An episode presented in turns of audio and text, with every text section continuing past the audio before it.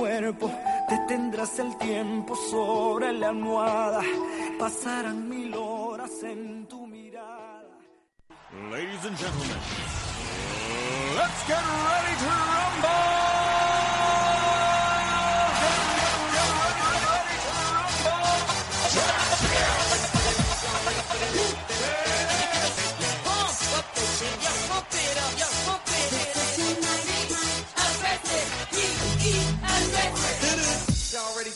Bienvenidos a Club Touch Entertainment.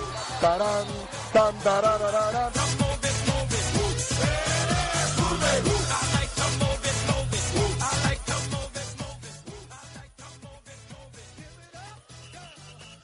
Bienvenidos a 10 Radio, bienvenidos a Sonado, ha sonado, ha sonado, ¿cómo ha sonado Isma? ¡Chop! ¡Ha sonado Chop! Bueno, programa especial hoy porque que la gente se quite las dudas porque hoy vamos a decir quiénes van a ser los ganadores. Es Calla, spoiler, Carlos, ¿eh? calla, no lo digas. Vamos a tener un programa especial porque me tienes que contar el menú. Hoy es un poquito como unos entrantes y luego ya el plato principal Es directamente. como un buffet libre. Aquí entre y sírvase usted mismo, ¿no? Tenemos de todo y, bueno, además de mucha calidad todo, ¿no? Además tenemos invitado de lujo, uno del, del Consejo de Sabios. Del Consejo de Sabios, efectivamente, José, José Jazz, ¿cómo estás? Hola, buenas tardes.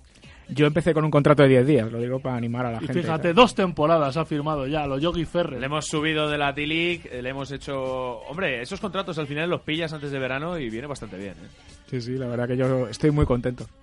Bueno, vamos a hacer repaso rápidamente a las conferencias, Isma. Ha habido novedades y como dice tu camiseta, ya están aquí. Ya están aquí, efectivamente, lo decíamos la semana pasada, ¿no? Portland Trail Blazers o Alien, el octavo pasajero, porque estuvimos haciendo quinielas semana tras semana con quién iba a ser el que ocupara, ¿no? Ese octavo puesto del oeste y al final han sido los Portland Trail Blazers o todo parece indicar que va a ser así, ¿no? Dos partidos de ventaja le sacan ya a los Denver Nuggets, que eran hasta ahora los octavos, ¿no? Y bueno, pues se llevan una serie de 9-1 en los últimos 10 partidos, Carlos, una auténtica barbaridad. Y si todo sigue así, pues ya te digo, se van a convertir en Alien y va a haber secuela, ¿no? En Porque ¿qué equipo se puede caer para que entre Portland? Uf, pues eh, ya te digo, ahora mismo es que no se puede caer ninguno. Tienen bastante ventaja los séptimos, que ahora mismo son los Memphis Grizzlies, que tienen 42 Ojito, ¿eh? victorias, pero Portland tiene 38. Así que yo creo que más o menos eh, la clasificación se va a quedar tal y como está ahora mismo, ¿no? Con los Memphis Grizzlies séptimos y con Oklahoma, que ahí puede estar un poquito el cambio, ¿no? Oklahoma sextos, luchando por subir un poquito o por no caer hasta la séptima plaza. Es donde yo creo que se van a estar dirimiendo las cosas. Luego, también pelea entre el cuarto y el quinto puesto. Tenía que decirlo, anoche le ganaron a tu equipo, José, los San Lo vi, Antonio lo vi. Spurs, a los Utah Jazz. Lo. Un partido muy entretenido, ¿verdad? Porque son dos equipos que juegan muy bien al baloncesto, pero al baloncesto de verdad, no al baloncesto equipos NBA. que yo escucho San Antonio, escucho Utah y me vienen hombres blancos a la mente. Vienen hombres, es que pues, hay muchos, la verdad es que sí, deben ser de los equipos de la NBA que más tienen, pero es eso, que mejor juegan el baloncesto. Entonces ya te digo, victoria, pues bueno, mm, muy aseadita, ¿no? De anoche de San Antonio, con muchas bajas, ¿eh? ya está con las rotaciones Popovich a tope, ya sabes, acaba la temporada y empiezas a entrar la gente. Eso sí, no deja descansar a Kawhi, que vamos a hablar luego de él. Y bueno, pues así por terminar con la conferencia oeste, dos eh, efemérides, dos datos importantes. Golden State Warriors, que hace nada, un menos de 15 días estábamos diciendo que entraban en crisis, acaban de firmar su undécima victoria seguida con un carry que recupera nivel MVP, 48 puntos, eh, 8 rebotes, creo que fueron anoche, ante los Wizards, uno de los equipos más punteros del este. Y O sea hace, que... le hace un roto en una esquina a Marcin Gortat, que todavía sigue buscando la pelota dando vueltas. Como el perro con el rabo. Gavioto, Gavioto. Pues el gavioto no lo encuentra. ¿eh? Pues ya te digo, luego, como curiosidad, Curry, que por segunda temporada consecutiva eh, firma más de 300 triples anotados, una auténtica barbaridad, números legendarios. Y ya te digo, de esas 11 de- eh, victorias seguidas, una de ellas frente a los San Antonio Spurs hace nada, que le remontaron ese más 22 ¿no? que habían conseguido en ese primer cuarto brillantísimo, que bueno, yo creo que se quedaron un poco atorados, ¿no? Los de San Antonio y la defensa de los, de los Warriors, que demostró porque es la segunda mejor defensa del campeonato. Y nada, no puedo dejar de mencionar a Westbrook, del que también vamos a hablar eh, largo y tendido esta tarde, porque ha firmado su cuadragésimo triple doble de la temporada para los ¿Cuántos de- está ya? Está a uno ya Uh, y le quedan un la muñeca, José, Eh, yo creo que ya no es ya no es el debate si lo va a superar o no, lo va a superar. El debate está en por cuántos partidos, porque quedan bastantes y ya lleva 40. Eh, importante también seis triples dobles consecutivos con el que ha firmado esta noche ante los Hornets. Eso sí, derrota ante los Charlotte Hornets y eh, importante también 57 puntos, 13 rebotes, 11 asistencias frente a Orlando para firmar el que era en ese momento el 39 triple doble. Nadie nunca había conseguido un triple doble con tantos puntos. Bueno, es que además cada partido que pasa eh, anota más y más y más. El otro día fuerza una prórroga contra Orlando con un triple descomunal. Está haciendo un temporadón. Pero bueno, en conferencia este, la semana pasada tampoco soy el maestro Joao para predecirlo, pero sacaba de las quinielas de playoff a Nueva York y a, a Filadelfia. Pues mira, acerté mis pronósticos, saqué la bolita de cristal y dije, me da que estos no. Si el maestro busca ayudante, ya lo tiene. Sí, no sería un buen padawan de- del maestro Joao. Eh, Boston, Cleveland, Toronto, Washington siguen clasificados. Los demás, ni el quinto está clasificado aún matemáticamente, que es Milwaukee Bucks, que está teniendo una pequeña subida de porque con un Giannis Antetokounmpo espectacular. Detroit Pistons, que no atraviesa una buena racha, pero oye, sigue ahí en la pelea por los playoffs, pero yo creo que le quedan un par de partiditos.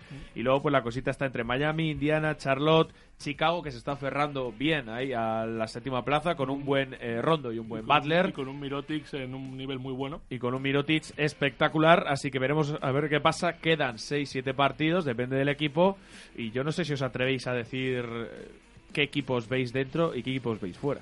Yo no me atrevo, pero sí doy un dato que para que veáis la diferencia de niveles, ¿no? Entre, este- entre el este y el oeste, Bueno, dices tú, dices tú, desde el quinto hasta abajo no hay ninguno clasificado. Bueno, pues en el oeste que sepáis que Memphis, que va séptimo, está ya clasificado para playoffs, o sea que para que nos hagamos La una idea, ¿no? este es mejor. Eh, sí, es mucho mucho más nivelada, es como- Eh, Boston, que es el número uno, ¿qué puesto tendría en el oeste? Pues es mirar victorias, ¿qué victorias tiene Cuarto. Carlos? El cuarto sería del oeste. Lleva pues, el récord de los Jazz, pues prácticamente. para que te hagas una idea. Exacto. Bueno, No es por ser... Y, y luego os doy, os doy un dato que es importante, que nadie lo ha dicho, y es que de los seis partidos que quedan, 6-7, dependiendo de los equipos, ¿Mm? el peor calendario de largo de la NBA, ¿quién equipo le queda?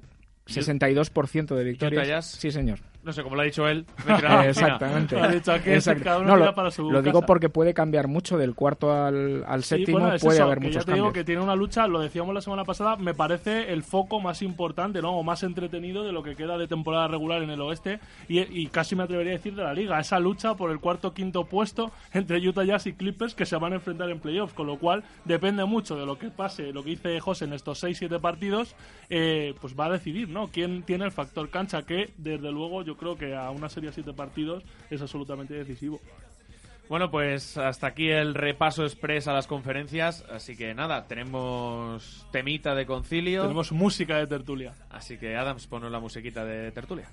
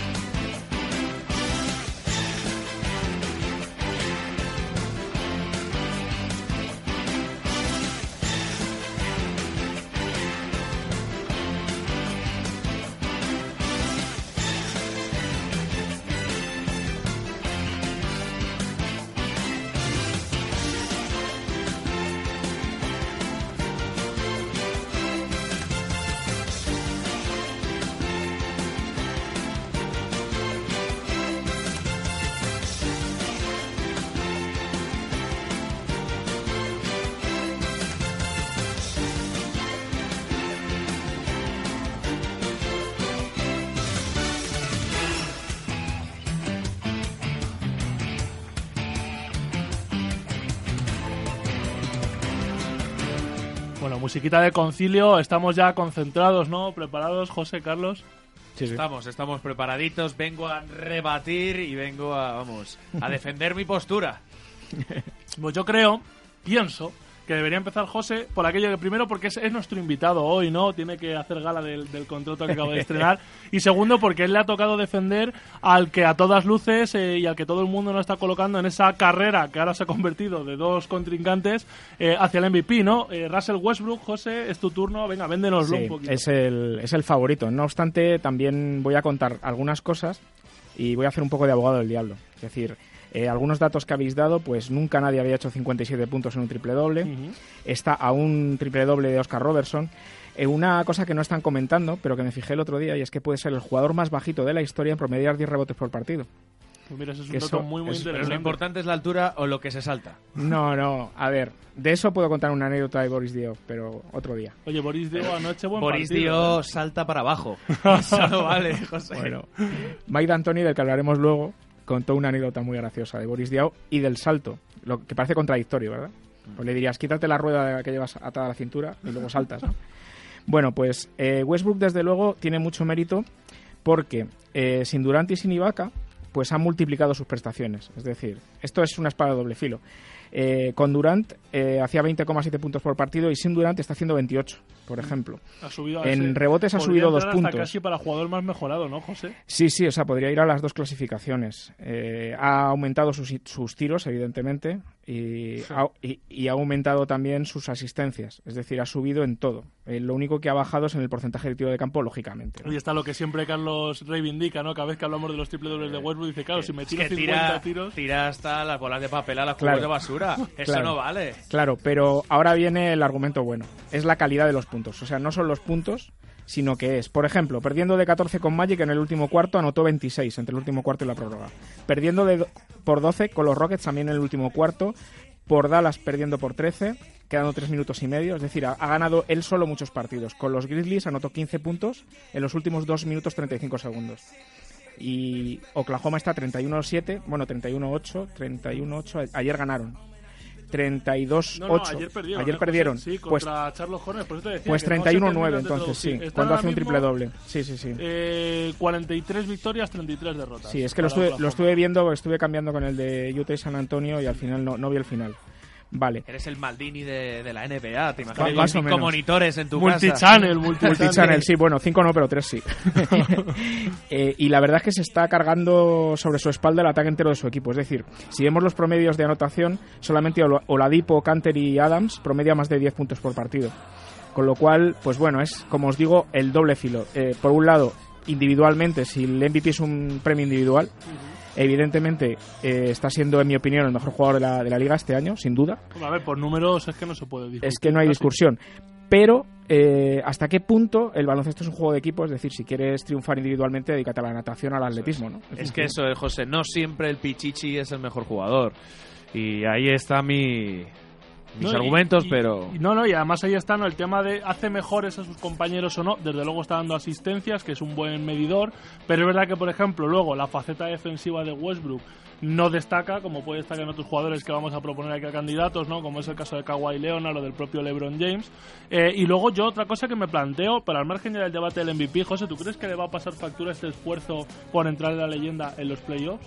Pues posiblemente sí. Porque de- debe estar, ¿cuánto, cuánto hace de, de media de minutos eh, por partido? Porque debe estar casi en los 40, Pues vamos. mira, lo voy a mirar, 34,9. 24,9, 35 minutos por partido. ¿Sabes cuál es mi teoría en cuanto a lo- Da muchas asistencias, pero esto es como en el colegio cuando tirabas todo, que de vez en cuando pasabas el balón para que no te llamaran chupón. Pues es exactamente lo que Ah, está sí, haciendo bueno, pero Westbrook. ojo, eh, que A- promedia- acabo, acabo de recordar una cosa, no sé si lo habéis visto en redes sociales, se está transmitiendo un vídeo en el Sí. que acusan a los compañeros de Westbrook de dejarle coger rebotes. No sé si lo habéis visto. No, no había visto ese vídeo. Yo Pero pensaba hay- que te referías a otro. No, no, no, no, no. Hay, hay vídeos donde se dice, eh, esto es sospechoso, ¿no? Y la gente está votando, ¿no? Y mucha gente, claro, evidentemente dice, es que tú ves una jugada en la que Steven Adams, que le saca tres cabezas, hace así, con los brazos hacia atrás, se quita de en medio para que el otro coja el rebote. No, pero es que eso es muy de la NBA, porque en los 70 puntos de Devin Booker llega un momento, por ejemplo, que todo el banquillo, no se ve al entrenador, todos los balones tienen que ir para Devin Booker. Cuando Novitsky batió el récord de puntos, era igual, todo el mundo, o sea, te quiero decir que son muy dados en la NBA, les encanta este rollo de la estadística, no, de, lo, de los Sí. récords legendarios y tal, todo el mundo trabaja para ello. Y mira, es curioso lo que decías, lo de Adams y lo de Canter específicamente, y lo del vídeo, porque no sé si habéis visto que tienen Adams y Canter, están haciendo unos vídeos muy graciosos ahora, Sí. campaña pro MVP para Westbrook de una manera muy graciosa, pero bueno, que no deja de ser un poco lo que dices tú, no está todo el equipo trabajando para que Westbrook se lleve el MVP, porque a falta de competir por cotas más altas, yo creo que el prestigio para Oklahoma City Thunder sería ese MVP para Westbrook. Para mí la pregunta como entrenador además es, eh, ¿yo podría haber hecho otra cosa para que Oklahoma esté más arriba? Y mi respuesta después de analizarlo detenidamente es que no. Es Claro, decir, no, no, desde luego es no. que no eh, exprimir al máximo los recursos de mi equipo es que Westbrook se tire lo que se tira todos los partidos. Lo, lo hemos hablado muchas veces. Sí, no, pero a pesar de que si lo, si lo miras un poco, tampoco tiene un equipo tan malo, ¿eh? Oklahoma City Thunder, y más con las incorporaciones de Doug Gibson, de McDermott. Yo creo que es un. Pero es un seis. equipo... Sí, un Es un, equipo es un equipo que es un 6. Sí, está Y esto, y esto es un argumento que me vale contra, entre comillas, contra eh, Harden también. Sí, bueno, es que luego hablaremos de Harden. son, son casos muy parecidos. eh, Porque lo que ha hecho Mike D'Antoni es decir, ¿qué puedo hacer para mejorar el rendimiento de mi equipo? Eh, Se le va a Dwight Howard y tal, y dice, voy a coger a Harden y le pongo de base. ¿Por qué? Porque eh, Harden eh, eh, no sé si lo sabéis, pero eh, hay una empresa americana que se dedica a analizar eh, desde el punto de vista de la física, de la física como ciencia, los movimientos de los jugadores. Entonces, Harden sacaba notas excelentes en todo, men- o sea, perdón, no sacaba notas excelentes en nada, excepto en una sola cosa, que era la frenada. La frenada. Es decir, es el jugador Ese- esa paradita que hace él, exacto que más rápido hace la parada en el que es cuerpo. donde le saca a todo el mundo. el y es donde le saca la ventaja. Sí, Entonces, sí. D'Antoni lo que ha hecho ha sido eh, hacer, rehacer todo el ataque de su equipo alrededor de eso. Además, también te digo, ¿no? Yo, D'Antoni, veo que Harden no la suelta nunca, digo, juega de base, ya que la vas a tener Eso tú es lo todo que el te iba a tiempo, decir. ¿no? Y suelta ¿De qué quiere alguna. jugar? ¿De qué Claro, quieres sí, sí, jugar? Porque quieres- son jugadores que amasan mucho balón, ¿no? Tanto Westbrook como Harden. Pero oye, lo sorprendente Claro. es eso que están liderando, ¿eh? La liga en asistencias. O sea, que- Claro, porque tienes porque un- tienen mucho balón. Pero la están moviendo. Tienes, tienes un dato de Harden que es el segundo jugador más efectivo de la NBA en pick and roll, 1,04 puntos por posesión. Que Estás ahí es solo imparable. detrás de Damian Lillard. En esas situaciones es imparable Harden. Eh, pues si queréis nos metemos con Harden, ya que lo estamos... Sí. ¿Pero nos eh, metemos para darle palos o para...? Eh, Nos podemos, yo no me metería con él porque en esa barba puede haber de todo, Carlos. Hay que tener De todo cuidado. menos, Yo- menos caspa, ¿no? Menos- sí, la- oye, la tiene tupida el tío, ¿eh? Se ve que se la lava ahí, debe, debe echarse cremita. Ahí es como un portal a otra dimensión. Tú metes un lápiz y por el otro lado no sale nada. ¿Qué pasa ahí dentro, no? Dentro de la barba de Harden. Eh, yo, ya que sacas lo de las estadísticas, José, yo he venido armado con el famoso PER, ¿eh? Con el Player Efficiency Rating ese, ¿no? Con el, eh, bueno, el, el Palabras rating, mayores. El rating de eficiencia de los jugadores, que hay que decir que tiene una laguna o un lagunón con las estadísticas defensivas, porque no las tiene muy en cuenta.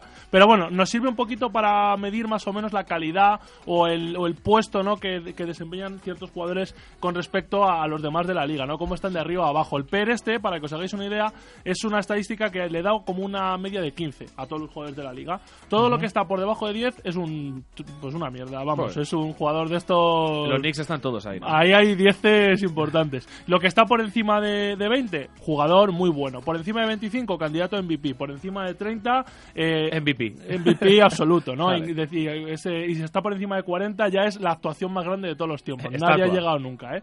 Creo que el, el que tiene el promedio de toda su carrera de, de este rating es eh, Michael Jordan, que por eso tienen esa disputa, ¿no? Con LeBron James. Bueno, el caso, Westbrook ahora mismo, con un 30,64, lidera la liga en esta estadística. Pero como os digo, tiene un poco de trampa porque los valores defensivos, que es donde Westbrook y Harden pinchan, no están tan valorados. Harden, que es el del que vamos a hablar ahora, tiene un 27,42, valores muy altos, pero es lo que te digo. Luego, eh, he estado mirando, ¿no? Estadística defensiva, ¿no? Vamos a ver, por ejemplo, porque a Harden siempre se le ha acusado de no defender. Eh, está liderando, bueno, está el segundo en anotación de la liga, está el líder de asistencias, o sea, que está en 29,2 puntos, 11,2 asistencias, numerazos, 8 con un rebote, o sea, que está prácticamente en el triple doble también, o sea, que ahí podría estar compitiendo, ¿no? Estadísticamente con, con Westbrook. Le sacaría de ventaja que los eh, Houston Rockets inserta un poco un equipo muy superior, a, a entenderme lo que os digo, no son netamente superiores, son mejor equipo, pero claro, son los Houston Rockets que están terceros y que están por encima de las 50 victorias, cuando el año pasado creo que hicieron 40, ¿no? 41 victorias, o sea que no era un equipo que destacara especialmente. El año pasado hicieron 41 y quedaron al 50% y de hecho se metieron en el playoff en el último partido, Pues mira, para que te hagas una idea, el el- equipo no ha variado en exceso. que fue el, partido que perdieron los Utah Jazz con los 81 puntos de Kobe Bryant. Con los 81 de... El último partido de, de la liga. Joder. O sea, Ah, es verdad, cierto. Bueno, que ahí Sí, sí. también estaba todo el mundo trabajando para que Kobe Bryant... Eso es. Bueno, entonces... Ese, ese partido fue un escándalo. Pues, pero es por lo que te digo, que en la. NBA se vuelcan para que la gente haga estadísticas. Pero bueno, entonces Luego hay que meterlas, ¿eh? No, no, desde luego, pero también cuántos tiros tiró Claro. Kobe Bryant en ese partido. Todos. ¿no? Bueno, el caso, que tenemos a Harden, ¿no? Que podría, yo le veo ligeramente por delante en esta carrera del MVP, simplemente por eso, por que el equipo va mejor. Y me decís, claro, es un premio individual, ya. Pero si tú individualmente consigues que el equipo juegue mejor y que el equipo esté más arriba, pues entonces creo que te mereces más, ¿no? Ser el, most valuable player este. Y ya te digo, con unos Houston Rockets terceros, sin tener un equipo tampoco de locura, pues bueno, me parece un meritazo. Ahora te digo, puntos eh, negativos. Pierde 5,8 balones por partido. En la cifra más alta de toda su carrera. Son casi 6 balones por partido perdidos. Y solo roba uno y medio. Con lo cual, hacer, hacer un poco el balance, pierde muchos balones. Pero Westbrook también. Entonces ahí están. Es que yo los veo dos jugadores de un perfil súper parecido ahora mismo. ¿no? Pierden muchos balones, acaparan mucho balón, dan muchas asistencias, meten muchos puntos. Pero no dejan de ser jugadores excesivamente individuales. Que para mí no pueden competir, pero esto ya son intangibles. Con los otros dos que tenemos hoy en la terna, que serían LeBron James y Kawhi Leonard. Que con estadísticas inferiores, pero ojo, aquí hablamos inferiores que son cosas mínimas, ¿no? Pero son inferiores por algo. Por eso te digo, efectivamente, y en intangibles es mucho más difícil. Yo, por valorar méritos, eso sí, porque aquí hemos venido a defender también algunos, ¿no? Eh, Harden me parece que fue, eh, fue un número 3 del draft en 2009, con lo cual es un jugador del que se esperaban grandes cosas. Eh, Westbrook no sé en qué posición quedó, yo no sé si te acuerdas, José, pero creo que quedó más abajo. O sea, yo valoro también mucho eso, ¿no? Cuando un jugador queda arriba o abajo en el draft, se esperan más o menos cosas. Vais a ver mi razonamiento luego con los rookies, porque he tenido en cuenta los números de draft para ver quién se merecería más también el rookie del año. Entonces, Harden ahora mismo, con los porcentajes que tiene, que tampoco son muy altos, 44% de acierto, no está mal. Eh, 34% en tiros de 3, no es un locurón. Eh, me parece un jugador muy bueno que se lo puede merecer, pero yo no le, o sea, yo no le daría el MVP, pero porque yo lo que os digo, yo valoro más otras cosas, ¿no? También hay que decirlo, eh, es el, el primer jugador en la historia, que esto lo he leído antes y me ha parecido rarísimo, dicen, no sé si lo habéis leído en muchas partes, primer jugador de la historia que hace 2.000 puntos y 2.000 asistencias, pero tú miras sus datos y son 852 asistencias, entonces dices, ¿de dónde vienen? Las 2.000. Se refieren a 2.000 puntos asistidos. Entonces el tema está que tú multiplicas estos 852 asistencias por 2 o por 3 puntos. Y por eso es el jugador eh, de la historia que más asistencias convertidas en puntos ha dado. Porque los otros que dieron más asistencias que él, eh, no recuerdo nombres, pero había uno por ahí que había hecho 900. El problema es que no existía la línea de 3 todavía cuando esos lo hicieron. Con lo cual la multiplicación les salía peor. Pero bueno, que estamos ante un jugador futuro Hall of Famer, como lo va a ser Westbrook. Con lo cual estamos ante palabras mayores. Y lo normal, conociendo cómo son un poco en Estados Unidos, es que el MVP salga de Westbrook o de Harden. Pero, por ejemplo, LeBron James. eh, Vamos a hablar ya de LeBron. Venga, venga. Vamos a hablar de LeBron.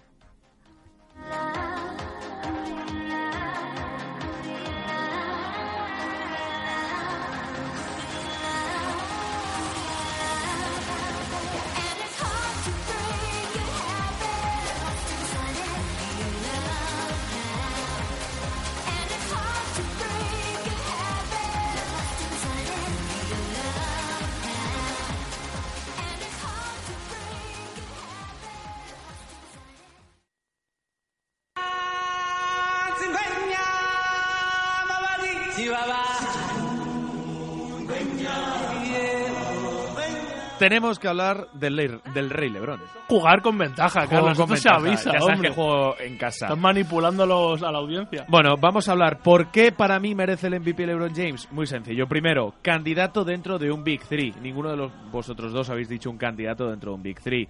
Harden se juega todo en su equipo, Westbrook se juega todo en su equipo y LeBron James tiene numerazos espectaculares con gente en su equipo, sobre todo como Kyrie Irving, que acapara muchos tiros, y como Kevin Love, no acapara tantos, pero acapara un gran número de tiros. Entonces, yo aquí he hecho mi, mi barbullo, como se suele decir, y os cuento. Eh, el Rey lleva consecutivas una final con Cleveland Cavaliers, tres con Miami Heat y otras dos con Cleveland Cavaliers. Es decir, las últimas seis finales, equipo en el que haya estado, equipo que ha jugado final de NBA. El año pasado, él solito so- se comió a Warriors y el anterior sostuvo a su equipo y planteó el debate del MVP de las finales para un finalista. Pero no te olvides Que no para un pasado. Kylo- eh, Kyrie Irving fue importante. Bueno, bueno. Muy importante. Bueno, bueno, seguimos. Este año, si bien su equipo no marcha muy allá, va segundo. Va segundo, que ninguno de los dos vuestros va Pero en segundo. el este. Vale, vale, va segundo. Está con números imperiales que rozan el triple doble, con 26 puntos, 9 rebotes y 9 asistencias. Volvemos a decir, puede ser que seguramente dentro de un partido tire no la mitad, pero sí el 33% menos de tiros que Westbrook o que Harden. Eh, en defensa es un auténtico espectáculo y es que creo que es el jugador de todos que domina todas las facetas del juego. Ahí te voy a hacer yo luego un apunte con mi otro candidato. Bueno, sí, eso te lo compro, pero los otros dos no. Seguimos. Es el jugador con más influencia a la hora de fichar agentes libres. Pero es que aún así seguimos. Tú pones, tú po- empiezas todos los, empiezas a todos los equipos de cero, todos. Y te digo yo que todos los equipos eligen LeBron o sea, James. si tenemos una fantasy, ¿no? Todos, todos a cogen LeBron. a LeBron James el primero. Tú te quedas sin, sin tope salarial ahí, sin Bueno, margen. bueno, mira cómo está ahora. Entonces, ¿por qué? Eh, sol- sol- sola presencia en la cancha, eh, pues lo que viene a decir básicamente es que todo pasa como y cuando él quiere. Por números igual no es el mejor, pero con influencia en la pista eh, sigue siendo el número uno. ¿Te has quedado a gusto? Me he quedado muy a gusto. A mí me lo ha vendido bien el tío, ¿eh? Se ha puesto ahí serio. Eh, yo lo que no le compro es eh, la- el año no sé cuánto. No, no, no. Estamos hablando de este año.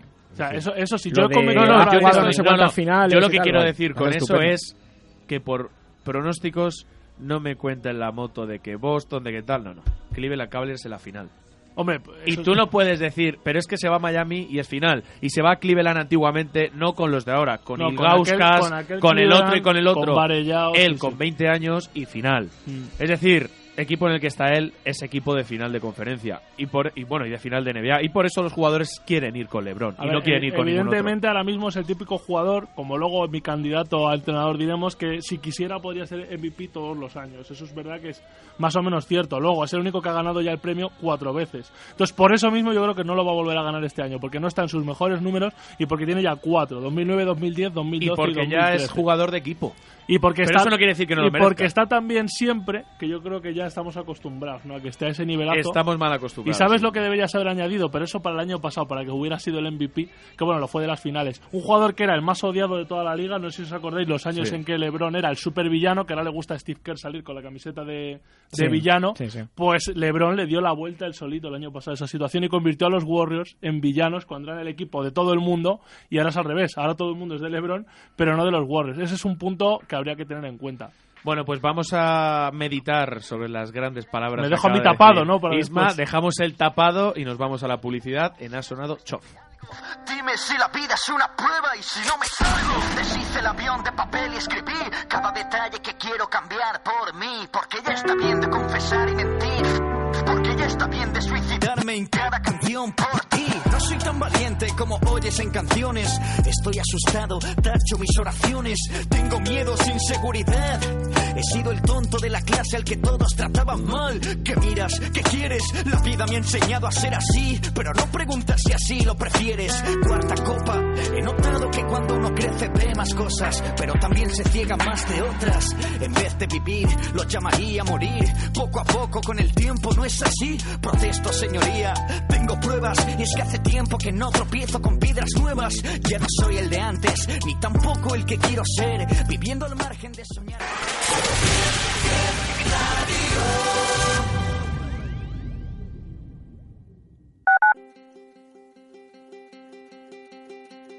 ¿Buscas la casa de tus sueños? En Inmobiliaria Casa Soñada la encontrarás. Puedes contactar con nosotros en la calle Chegaray, número 4, local primero, o en el teléfono 91071-7034. Repetimos, 91071-7034. O si lo prefieres, en el correo info arroba casasonada.com.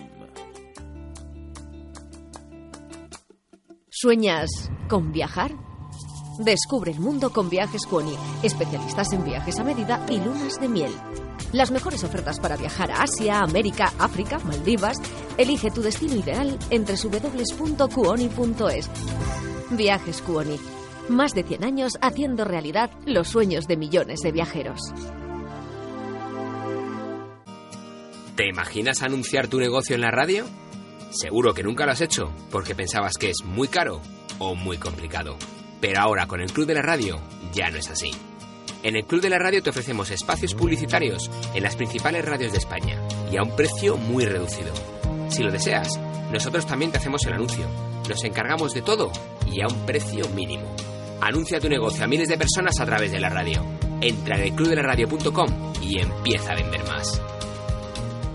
10 Radio.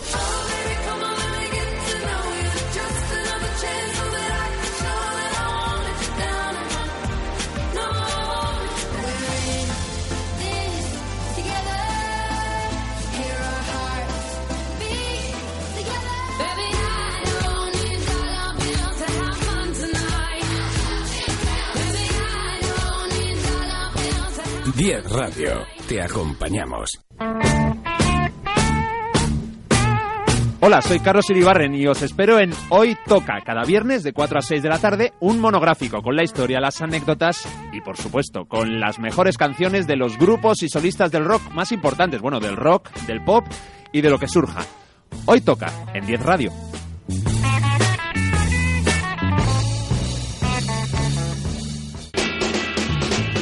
Quiero saber de fútbol. Deportes 10. Quiero saber de baloncesto. Deportes 10. Quiero saber mm, de Fórmula 1. Deportes 10. Quiero saber de balonmano. Deportes 10. Y quiero saber de tenis. Deportes 10. Para saber de esto y mucho más, escucharé Deportes 10 con Carlos López. De martes a viernes, de 2 a 3 de la tarde, aquí en 10 Radio. Una apuesta por la cultura, información, ocio y la mejor música. 10 Radio.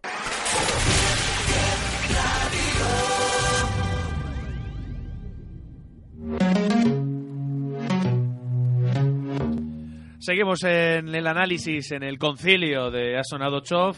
Rápidamente, tu último candidato de. El tapado, ¿no? El tapado. Eh, yo más que nada por justicia poética casi, ¿no? Kawhi Leonard, que es un poco como decías tú de LeBron, ese jugador que a lo mejor estadísticamente, como está más arropado, hace menos, aunque he de decir que en, en San Antonio Spurs, y ahí entra ya mi candidato también a entrenador del año, que sería Greg Popovich, ¿no? Que con un equipo que tampoco es que sea la leche, lo que tiene es un bloque, ¿no? Que pasa un poco igual en Utah. Pero el caso, Kawhi eh, hace muy buenos números, 25,9 puntos por partido, 5,9 rebotes, 3,5 asistencias. Su PER, eh, ese, ese porcentaje de eficiencia, es del 27,64, o sea, es el segundo por detrás de, Westbrook en esta categoría. Y lo que yo valoro es que él fue un número 15 del draft y ha ido mejorando año tras año, año tras año. Fue defensor, bueno, ha sido los dos últimos años mejor defensor de, la NBA, 2015-2016, eh, MVP de las finales en 2014. Pero me decís, vale, méritos este año, pues méritos este año. Ha dado otro paso más al frente, ha multiplicado sus puntos, eh, tiene mucho más balón de lo que tenía antes. Yo creo que ha cogido mucha más responsabilidad hasta el punto de que los eh, San Antonio Spurs por primera vez en mucho tiempo han tenido que variar el esquema de juego y ahora tiene una especie de kawaii sistema, ¿no? Un poquito que para mi gusto a veces eh, y ese es el punto negro que yo le pondría acapara demasiado balón, ¿eh? A veces para mi gusto creo que a veces podría y creo que ese es el siguiente paso que va a dar, aprender a doblarla más y mejor, porque yo creo que ahora mismo no es un gran pasador Kawhi Leonard que San Antonio no tiene un anotador como ha tenido los últimos tiempos, porque Parker, Ginobili, Gasol son todos jugadores en la cuesta abajo. Sí, que eso es otro de los méritos que habría que añadir a Popovich, ¿eh? hacer competitivo a toda esa gente. Ahora lo diremos y ya os digo, eh, puntos negros, aparte de ese, que ya es personal mío, que no suelta el balón a lo mejor todo lo que a mí me gustaría, y aparte que no, no lidera, como algunos de los que hemos dicho, pues ningún apartado estadístico no de la liga, pero eso es precisamente porque eh, hace más intangibles, ¿no? Porque no todo queda reflejado en la estadística, ¿no? Hay cosas que, bueno, pues son, son variables que no se pueden medir o a lo mejor no son tan cuantificables como otras, y ahí es donde yo creo que tiene un impacto mucho eh, más importante. Luego, su equipo es el segundo récord de la NBA por detrás de los Golden State Warriors, que hay que decir que cuentan con las mejores estrellas del momento, además todos en el cenit de sus carreras. Eso me parece también que es eh, a tener en cuenta, ¿no? Eh, si tú estás compitiendo de tú a tú con los más grandes en su mejor momento y tus jugadores, joder, es que Ginobili tiene 40 años prácticamente, Gasol 36, Parker 34 y tú estás liderando y estás a punto de llegar a las 60 victorias, creo que eso tiene algún mérito, ¿no? Eh, pues bueno, ese es mi candidato, ¿no? Me había tocado defender un poco a Harden, pero yo de corazón espero que gane Kawhi Leonard porque se lo merecería. Digo, un jugador que ha ido subiendo escalón a escalón, empezó siendo un especialista defensivo y ahora es un jugador que a los dos lados de la cancha, como decías tú de Lebron, y en eso me, dabas tú la razón, ¿no? Son los dos jugadores más decisivos en ambos lados y como argumento os dejo una imagen, ¿eh? que os hagáis una, una, un marco visual del asunto ese tapón que le pone a Harden en aquel partido San Antonio sí. Houston Rockets después de haber metido el triple decisivo al otro lado. Eh, eso es un jugador total y eso es un MVP para mí. Bueno, pues dejando ya el MVP, vamos a hablar de entrenador rápidamente. José, candidato y el por qué. Candidato Mike D'Antoni. Bueno, primero decir que Steve Kerr es, ha dicho que, que para él es el entrenador del año.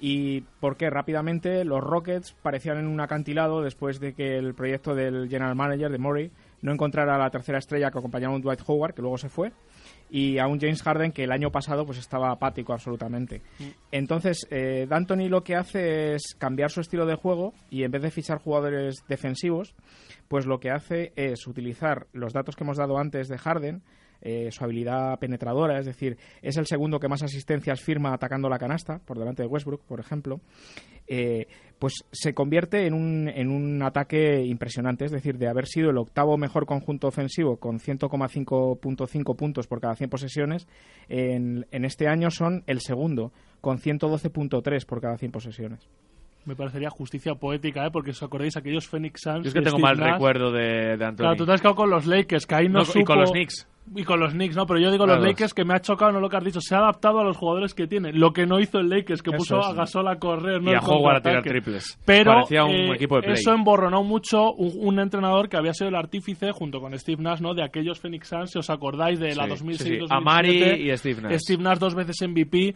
eh, ahí yo creo que habría un poco de justicia poética reconociéndole ¿no? A este entrenador eh, su labor, ¿no? Aunque sea muchos años después, todos los aficionados al básquet eh, tenemos mucho. ¿Os ¿no? acordáis del nombre que tenía ese equipo, no? Que eran 7 segundos o menos. Sí, eso es, Seven eso es. El seconds run and gun, unless. el famoso run and gun que este año ya es gun, directamente. Y corren, ¿no? Pero bueno, Carlos, tu candidato. ¿El mío? Sí, venga. Bueno, venga, pues para mí es Brad Stevens, entrenador de Boston Celtics.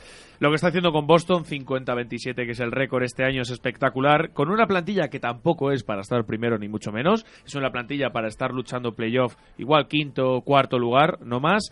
Progresivamente cada año ha ido a mejor desde la salida de Rivers hace tres temporadas. Y bueno, pues tiene pintaza y para él título sin discusión. ¿Por qué? Porque decir que Boston Celtics es candidato a finales de NBA, pues son palabras mayores. La verdad es que eso no lo esperaba nadie, ¿no? En plena reconstrucción, apostando por los jóvenes.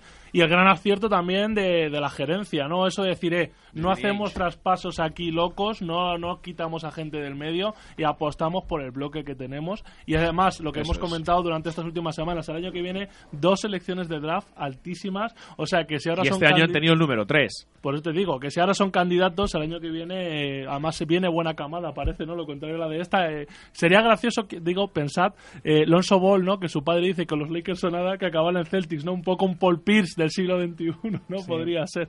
Es Sería un, curioso. es un caso muy similar al de Quinn Snyder, al entrenador de Utah. De hecho, los tres últimos años. Es decir, que pasas de ser el número 15 de la conferencia al al número 11, el año pasado el 9 y este año el 4. Eso es. Es lo que ha pasado un poco con, con Boston Celtics. Y vamos, para acabar el, el tema de mi, de mi defensa, de mi candidato, es que no tiene que haber discusión. Aquí hay bastante consenso. Es un poco lo que pasó con Baden-Holzer hace dos años Sí, con Atlanta sí. Hawks. Aquí nos parecen todos un poco, estamos un poco de acuerdo en este. Si no él, D'Antoni, para mí estas, estos son los dos. Es curioso porque en todas las categorías hay dos candidatos principales y luego están los demás, ¿no? Para añadir un poco de salsa. Eh, ¿Qué es lo que voy a hacer yo con mi candidato? Bueno, ¿no? Y una cosa antes de acabar de un apunte, ojo como Boston quede primero porque el Garden aprieta mucho en unas posibles finales contra Cleveland. No, no, es que es lo que has dicho tú, candidatos a finales de su conferencia, yo creo que en eso estamos todos de acuerdo. Ahora mismo ellos son el equipo más fiable del este, eh, junto con Washington Wizards, que están acabando muy bien. Bueno, Isma, tu turno. Pues nada, yo por crear un poquito de, de polémica, ¿no? Por meter variedad. A ver, todos creemos y sabemos, a no ser que el maestro Joao diga lo contrario, que, que va a salir de ahí, de esa terna, ¿no? De Anthony eh, Brad Stevens principalmente. Pero yo tengo que hacer la defensa de Greg Popovich, al que le puedo aplicar los mismos argumentos que ha aplicado para Kawhi Leonard. Tener un equipo en el que la mayoría son jugadores en la cuesta abajo de su carrera. Gasol 36 años, Ginobili 39, Parker 34 y no está a su mejor nivel, todos lo hemos visto eh, ayer mismo. Eh, y un largo etcétera, los está haciendo competir un equipo que es defensivamente una roca muy fiable con jugadores que nunca la defensa ha sido su principal virtud. Y digo Gasol, digo David Lee, digo el propio Tony Parker tiene muchísimo mérito, pero por si esto fuera poco, eh, añadirle que es eso, que ha convertido a Kawhi en el centro de su primera unidad, pero lo que más me gusta a mí, la segunda unidad que ha creado este año con dos tíos que podrían ser, y que de hecho uno de ellos ha sido titular, Pau Gasol, Patty Mills, Patty Mills que ahora mismo es para mí el auténtico base, ¿no? el auténtico motor de los Spurs, que sin embargo sale en la segunda unidad, una segunda unidad que juega al extrapase, que revoluciona completamente el ritmo de juego, contra una primera unidad que es Kawhi Sistema. Eso me parece una capacidad de adaptación Es un brutal. lo que hacía Pablo Lasso en el Real Madrid con el Chacho Rodríguez. Claro, es, es saber, es saber con lo que tienes, adaptarlo y crear cosas, ¿no? El invento de Pau, como es este hombre, me encanta, está funcionando muy bien. Se y podría luego, haber metido la terna de sexto hombre, Pau Gasol. yo estaba a punto de decirlo, pero me, he co- me he sí. cortado, ¿eh? Eh, Luego, lo que os digo, los inventos. Se ha inventado a otro jugador, Dwayne Dedmon. Otro de estos jugadores que nadie se esperaba y de repente ayer hizo una liup tremendo, ¿no? Y el tío en defensa es, eh, es un baluarte, ¿no? Es muy seguro. Pues bueno, eh, acabo simplemente dándos un datito, unos, eh, pues eso, unas estadísticas para que sepáis dónde estamos. Tres veces mejor entrenador eh, del año. Solo lo habían conseguido Don Nelson y Pat Riley, o sea, auténticas leyendas. Él tiene tres, podría ser este su cuarto. Y además este año se ha convertido mm, por delante de Jerry Sloan en el entrenador que más victorias ha conseguido con un único equipo en la NBA. Así que Bueno, me parece... Y antes de pasar a sexto hombre, hay que apuntar una cosa y es que es su última temporada. Y que eso al final... Yo dudo de que sea la última. Yo creo que va a serlo y sobre todo después de decir que va a entrenar a la selección. Escucha, pero salió Ginobili, a- le preguntaron por su retirada en un diario argentino y ha dicho, me ha dicho Pops que me quede. Y Pops salió diciendo, lo voy a, a exprimir como una pastilla de jabón hasta que no quede nada, ni para su familia. Bueno, Hazme- pues- Lo apostamos aquí, Popovic sigue un año Pues aquí nuestros candidatos al banquillo. Vamos con el sexto hombre rápidamente, José. Bueno, yo os voy a comentar el caso de Jamal Crawford, que ha ganado el- este título de mejor sexto hombre ya tres veces. Es decir, ningún jugador lo ha hecho antes. Y bueno, con el sexto hombre yo creo que hay un poco de truco en el sentido de ¿tenemos un falso titular escondido en el banquillo o no? Es decir, porque sabéis que las rotaciones en la NBA están muy tasadas. Y al final, pues hablando de, por ejemplo, Zach Randolph o Lou Williams, pues estamos hablando casi de un titular que está en la sombra ahí metido, ¿no? Efectivamente. Porque luego Es ponen, que es Gasol, ponen a un jugador que juega luego 12 o 15 minutos y... Para y que realmente- juegue contra los O'Quinn eh, y etcétera. Ese- ese- es que esa es la gracia, Pero jugar eso- contra la segunda unidad. Porque al final hay jugadores como hemos y como seguramente digamos en cuanto a minutos de juego que sexos jugadores con 30 o más de 30 minutos por partido. Exactamente. El caso de, de Jamal Crawford, yo doy dos argumentos fuertes, que serían uno, que tiene 36 años, y el peso del- de la calidad de sus puntos. Es decir, el otro día, por ejemplo, el Clippers Utah, un partido muy importante para Clippers, eh, porque se hubieran quedado tres partidos, y él hace 28 puntos y, y hace un partidazo increíble, ¿no? Porque luego, por números, los números de Eric Gordon, Zach Randolph, Lou Williams o el, el propio Crawford son, muy similares. sí. Andan todos alrededor Sí, de los 15 Yo creo puntos. que Lou Williams y Eric Gordon en este caso se destacan los dos, ¿no? Es decir, luego rápidamente Lou Williams pues ya ganó este título hace dos años y, y, bueno, lo que ha tenido de mérito sobre todo de Lou Williams es que le traspasaron y, y sabéis que el- la figura, digamos, del periodo de traspaso fue de Marcus Cousins y lo que hizo fue callar a de Marcus Cousins. Es decir, eh, se levantó de la siesta y, y- y 180 minutos después debutaba con Houston. Y- y además 27 es que- puntos, 7 sí. de 11 en triples. Se le caen los puntos de las Es manos. una locura. Exactamente. Es una locura. Y es curioso, Carlos, ¿no? Porque viene a, a pelearle la categoría a su compañero, ¿no? Eric Gordon. Al renacido. O lo he nombrado su primera temporada, que ya lleva unas cuentas, como suplente desde que está en la NBA. Y está cuajando como sexto hombre a las mil maravillas en el equipo de, de Anthony. El estilo de juego de Houston le viene como anillo al dedo. Y tras años de ostracismo en Nueva Orleans, etcétera, etcétera, se ha vuelto a ver su mejor versión como con 16 puntos, 2 rebotes y casi 7 asistencias en 36 minutos por partido con casi un 40% en triples. La verdad es que el, el GAN de Houston Rockets le viene perfecto a Eric Gordon y bueno, ya solo por ser un renacido, por pasar del ostracismo de casi la gente que le había perdido la pista, pues otra vez a convertirse en un hombre importante de la liga. Va a estar ahí entre, entre Eric Gordon y entre Lou Williams, pero yo traigo también un poquito, pues bueno, por alegrar aquí la terna, yo metería a Patty Mills, que es verdad que estadísticamente eh, está por debajo de los números de la gente que habéis dicho, pero me parece que su impacto, ¿no? Es un poquito como lo de Crawford, su impacto en el juego, su influencia es mucho mayor que la de, por ejemplo, Tony Parker, con lo cual merecería estar ahí. No meto a Gasol porque solo ha sido sexto hombre desde el All-Star, pero bien podría. Y luego, pues bueno, Randolph, que lo has nombrado tú, eh, José, eh, el propio Crawford o Iguodala, que ahora mismo es que se pone muy de moda esto de que como hacen un, un buen final de temporada, 15, 10 partidos buenos, ya entran en las ternas, pero Iguodala estadísticamente está muy por debajo de todos estos. Y para mí, principal candidato secundario en Scanter, eh, el socio del bigotón, que está haciendo otro los- bigotón, que ¿eh? está haciendo ahí los vídeos buenísimos para pedirle, ya os digo, el, el, el MVP a Westbrook, que el tío está promediando 14,5 puntos, 6,9 rebotes, con un PER de 24,02. Pero el problema de Canter es que no defiende. Eso ya lo tuvimos en Claro, es Utah que y- por eso os digo, lo del pero no os he dicho que lo cogierais con cuidado porque no, no toma en cuenta los datos defensivos, pero eh, que el, el segundo bigotón está haciendo ahí bastante buena labor en 21 minutos nada más, que eso también es importante, son numerazos para 20 minutos de juego, así que dejo ahí apuntado, ¿no? En Scanter. Bueno, y por último, rookie de- del año, José. Bueno, para mí no hay cuestión, porque Joel Embiid ha jugado solo 31 partidos y, en mi opinión, no debe No concursar. desmontes Uh, aquí me gusta, aquí la teoría, no desmontes. No debe concursar. Entonces, para mí, solo- bueno, yo hace cosa de tres semanas o cuatro yo decía que nadie, que había que declarar desierto este premio, porque evidentemente no había nadie que, me- que hubiera hecho el mínimo para poder ganarlo. Pero ahora sí que ha habido un jugador en el último mes que sí que ha hecho méritos, que ha sido Darío Saric, precisamente compañero del a equipo decir de Billy Hernán Gómez, digo, bueno. No, yo ahora voy a decir, pues yo, voy, decir- yo os voy a dar un dato demoledor ahora. Voy voy a ser rápido. Eh, ha anotado al menos 20 puntos en cuatro de los últimos seis partidos, 28 puntos y 9 rebotes contra Portland. Pero es, el- es el apretón del vago, tío. Está estudiándolo Eh, todo ahora. Incluyendo victorias consecutivas contra Dallas y contra los Celtics. En cifras dobles en 19 partidos consecutivos, 5 dobles dobles en los últimos 15 partidos y ha tenido al menos 5 asistencias en lo- de- en 7 de los últimos 15. Es decir, que ha convertido a Filadelfia en un equipo competitivo, entre comillas. Pero es el apretón del vago, a mí no me vale, José, tío. Se ve, Lo ha hecho ahora, se ha puesto las pilas al final. Cuando ha visto que ya no aprobaba. Ismael, ¿tuyo? No, no, dilo tú, tú en Mío, ¿no? Defiende a Embiid, rookie del año. ¿Por qué? Porque la temporada, entre comillas, llamémoslo periodo en el cual está jugando, hasta su selección fue memorable. No se recordaba una temporada así de un rookie en muchísimo tiempo. Dominador de todas las facetas del juego. Se hizo hasta peligroso desde la línea de tres. Ese tirito que tenía desde el centro de, del ¿cómo se llamaría eso? De la bombillita de, de tres, junto a Saric, uno de los culpables de los buenos números de Sixers este año, pero es que sus 31 partidos promediaba 20 puntos, 8 rebotes y 2 asistencias solo en 25 minutos de juego.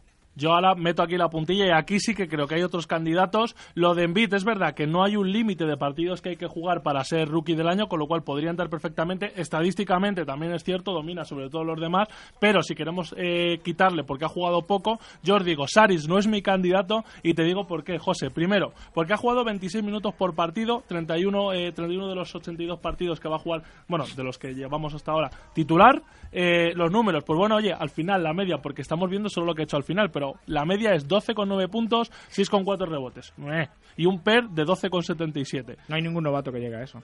Te digo, sí, tengo aquí números, tengo aquí números. Que Por ejemplo, le pasa de largo. Buddy Hill, Buddy Hill hace 10 puntos, Brogdon también hace 10 puntos, pero también jugando los dos de titulares eh, la gran parte del tiempo. Además, Buddy Hill fue sexto del draft y eh, Brogdon fue número 36, que tiene más mérito. Pero te digo, ¿por qué para mí Billy Hernán Gómez debería ser el rookie del año? No porque sea español y porque hagamos aquí patria, no. Porque ha sido el que menos ha jugado tanto en minutos como partidos titular. Solo ha jugado 16 partidos de titular y juega una media de 17 minutos. 10 minutos menos que todos los demás candidatos, quitando a Embiid, que bueno, tampoco jugaba mucho. Y con esos minutos, el tío promedia 7,8 puntos, que tampoco es mucho menos de lo que hace, por ejemplo, Saris, que es el que más puntos ha hecho. Y además lidera en rebotes, porque Embiid sí que no va a contar en la categoría, con lo cual sería el rookie que más rebotes coge. Y ala, el dato demoledor. 53,4 tiros de, eh, por- eh, por ciento en tiros de campo, que es verdad que es un pivot y suelen tener porcentajes altos, pero su porcentaje de eficiencia es del 17,8, el más alto de todos los rookies, a excepción del Embiid, que le saca 3 puntos porcentuales. Así que Hernán Gómez para mí, rookie del año. Bueno, pues hasta aquí el concilio, hasta aquí nuestro debate, pero todo esto se va a acabar en, en nada, porque vamos a tener las respuestas. ¿Has preparado una cancioncita? Sí, cancioncita. Así que dile a nuestro técnico cómo se llama y que la ponga. Sabe, sabe cuál es. Pues ponla.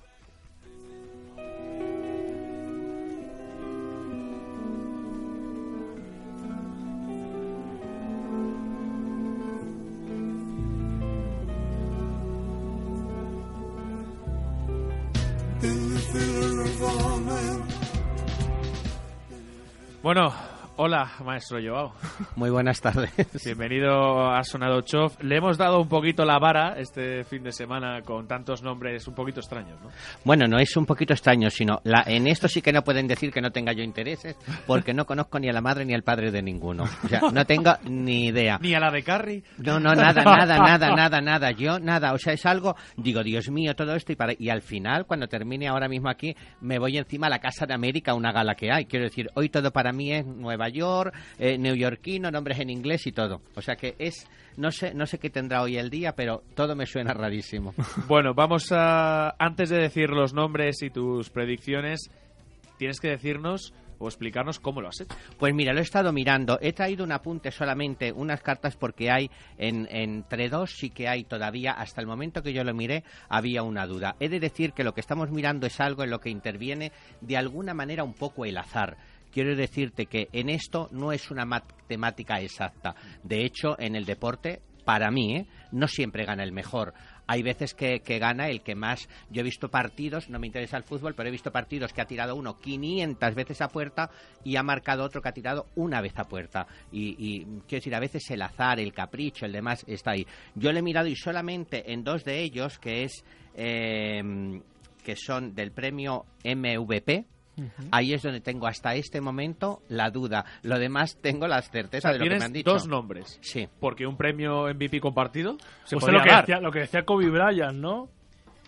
Un, un MVP en el All-Star sí que se ha dado Vamos compartido. a ver qué ¿Sí? nombres son. Sí, e igual sale un MVP compartido y por eso te salen los dos. Vale, he de decir que yo lo voy a decir todo en castellano.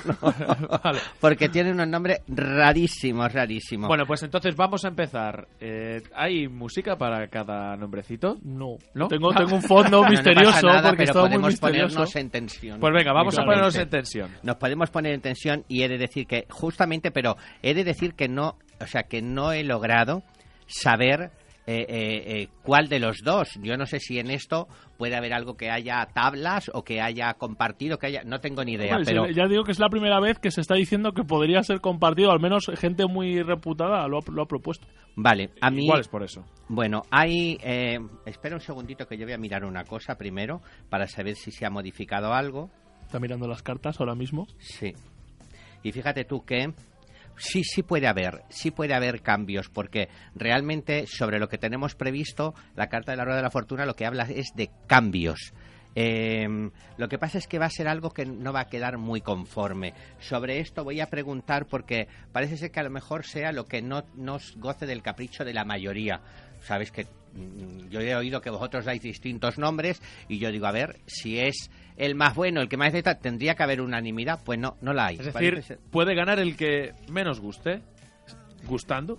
¿no? Sí, Pero y en este caso, mira, en el número uno venía, yo lo diré tal cual, vosotros rectificarlo, Westbrook, puede ser. Westbrook. Westbrook, West- número uno. Pero, pero, aquí ahora mismo me han dado un cambio para Harden. O sea que podemos decir que ahora mismo es más favorito Harden que Sí, Westbrook. Ahora mismo sí. En cualquier caso son los dos nombres que yo doy. Los demás me han salido bastante claros, con lo cual, eh, con el entusiasmo de equivocarme si no es el mejor el que yo estoy dando, pues los diré. Pero esos son los que me han dado, porque en los playoffs pone Curry. No O sé sea- si realmente de los nombres que yo tengo me salió Curry. No sé si se, si se escribe Será o se el, dice el. MVP de las finales. Eso quiere decir hablando. que Golden State gana las finales de la NBA. Bueno, pues ahí queda el primer, el primer pronóstico, ¿no? Por favor, toda la gente de la NBA que esté con toda la No, fuerza es que como, adivinemos, me hay gente de la CIA por Va a haber aquí llamadas, ¿no? Va a haber aquí Oye, llamadas. debe decir que yo hacía un programa en... No me acuerdo cómo se llama la, la radio ahora, que se llamaba Todo Vale. El programa Todo Vale, estará por mis redes puesto, que hicimos un mundial de fútbol y acerté todo. Bueno. Hasta cuando cayó España, que no fue exactamente lo que queríamos, pero hasta ese momento tristemente lo dije, Bueno, lo bueno, acerté. pues va- vamos a ver Pero- si no acaban seguimos, a ver. los Warriors siendo campeones otra pero vez. lo veremos, lo veremos, para eso estamos, ¿no? Mira, ahora el mejor sexto hombre, que esto os he oído ya hablar antes. Eh, y yo me acordaba de la película del sexto sentido. El sexto hombre, no sé qué será eso siquiera, fíjate. El sexto hombre, Low Williams. Lou Williams.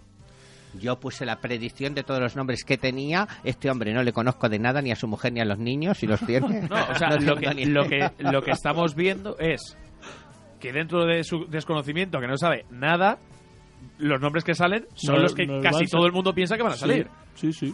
Vale, Esperemos que sea. Y mira, defensor del año, Draymond Green. Pues Es mira, que- ese, ese ahí rompe con tu pronóstico, José. Sería una vergüenza porque para mí no hay color. Pero Sí, escucha, pero, pero está viendo que mucho pasa- Es Gobert. Para mí, es, para mí es Pero Gobert. está viendo muchas voces que piden a Draymond Green, ¿eh? No, ya sí, a ver. Porque la esto- NBA le debe un premio y no se lo han dado. Eso dice. De todas las formas, a, eh, eh, a mí me decía que iba a haber eso, que iba a haber cambios que no parecía que fuesen del gusto o, del, o, de, o de a lo mejor de lo que más esperado por la gente. Esperaros cualquier cosa, vamos a verlo. Y el jugador más mejorado. ¿Qué quiere decir el jugador más mejorado? El que más ha avanzado a lo largo de toda la Sí, temporada. de una demás. temporada a otra, el que más, el que A ver, hecho aquí mejor. puede haber sorpresa porque no hemos dado nombres Mm, mm. y igual nos dice nombre y decimos, oye, pues Ya que estábamos, hemos dicho, vamos a dar premios. Aquí hay uno que yo prefería que hubiese salido otro. Porque yo estuve consultando por todo, pero ha salido el del nombre más largo y más difícil del mundo entero. Antecoco. Ah, Aquí está el debate Pues, ante Tocumpo Antetokounmpo. o ante Ante tu Tocubo. cumpo. Ante tu cumpo parece ser que va a quedar ante Oye, todos. pues no, no sé si se ha hablado de él o no, pero puede Sí, ser un sí. premio que se ha ganado. Para- es uno para- de los... para mí sería. Sí, entre él y Isaiah. Thomas. Pues este hombre Sí. que se podría haber llamado perfectamente José o Carlos, resulta que se ha llamado Es que de es esta griego. manera. Y el griego, pues resulta que es lo que nos está dando, que, que, que vaya a ser el que vaya a ganar. Esos son los cinco de la terna que yo tengo. Y que espero que, que, bueno, no sé que el día que salga, que haremos eh, que digáis cuáles han salido, cuáles no, porque no tengo ni idea de esto. Tú tranquilo que si aciertas yo te Sí, lo digo. sí, sí, lo tenemos, está grabado, ¿no? O sea que Esto está grabado. Esto Sí, nada, En, en dos semanitas, tres sale la mayoría de premios, o sea que... En dos semanas o tres, Sí, pues como mucho. estaremos pendientes. Yo estaré pendiente porque pues me interesa también saber. Porque real- una foto, ¿no?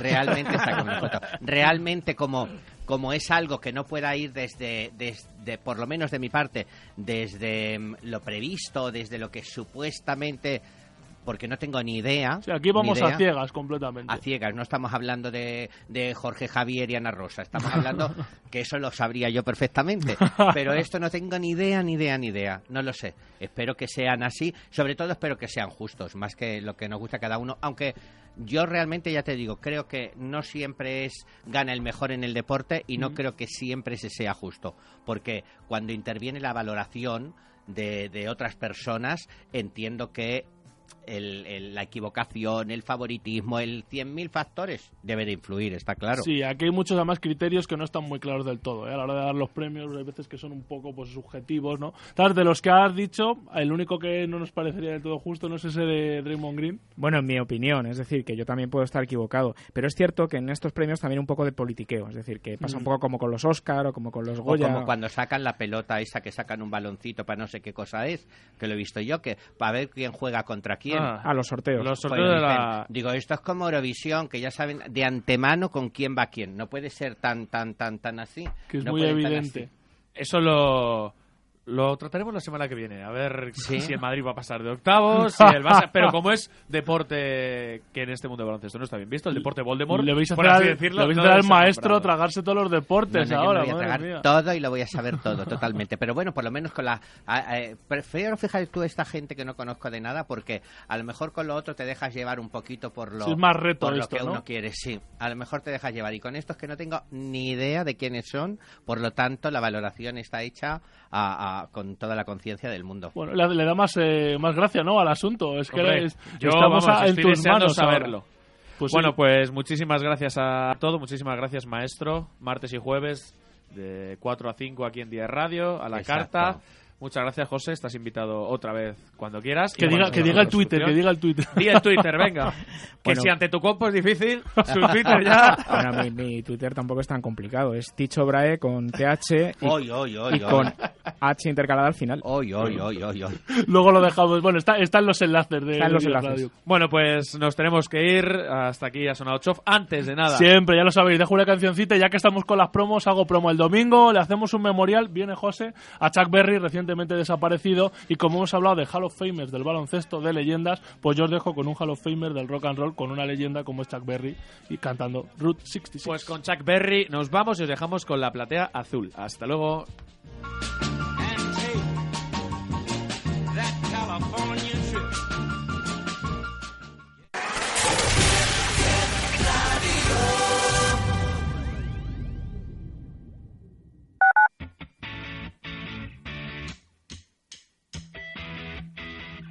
La gente quiere comprar casas. ¿Por qué no compran la tuya? En Inmobiliaria Casa Soñada tenemos la solución. Puedes contactar con nosotros en la calle Chegaray número 4, local primero, o en el teléfono 91071 7034. Te lo repito, 91071 7034, o si lo prefieres, en el correo info arroba casasonada.com. Pues nos gustaría hacer un viaje y comprarnos un coche nuevo, pero no podemos meternos en tantas cosas. ¿Conoces Aidan Credit? No. Aidan Credit te facilita las operaciones financieras que necesites de forma personalizada. ¿Tienes el teléfono? 900-101-854. Aidan Credit. Infórmese de cómo pueden ayudarle a solucionar sus problemas financieros. ¿Te imaginas anunciar tu negocio en la radio? En el clubdelaradio.com puedes hacerlo de una forma muy fácil y a un precio que ni te imaginas. Clubdelaradio.com nos encargamos de todo y además te ofrecemos espacios publicitarios en las principales radios de España y a un precio muy reducido. Entra ya en el clubdelaradio.com y empieza a vender más.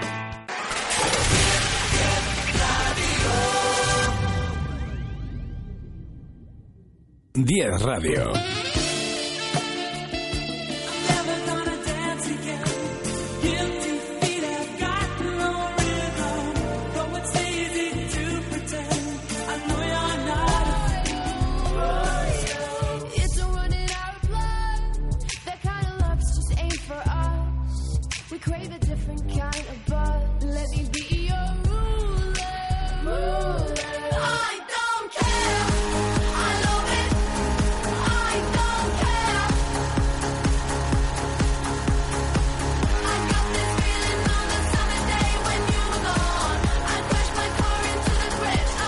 10 Radio, te acompañamos. En una mañana 10 te llevamos al pasado.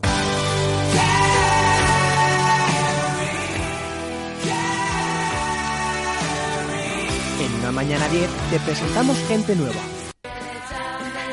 Lince, Carlos, José, Pablo, Víctor.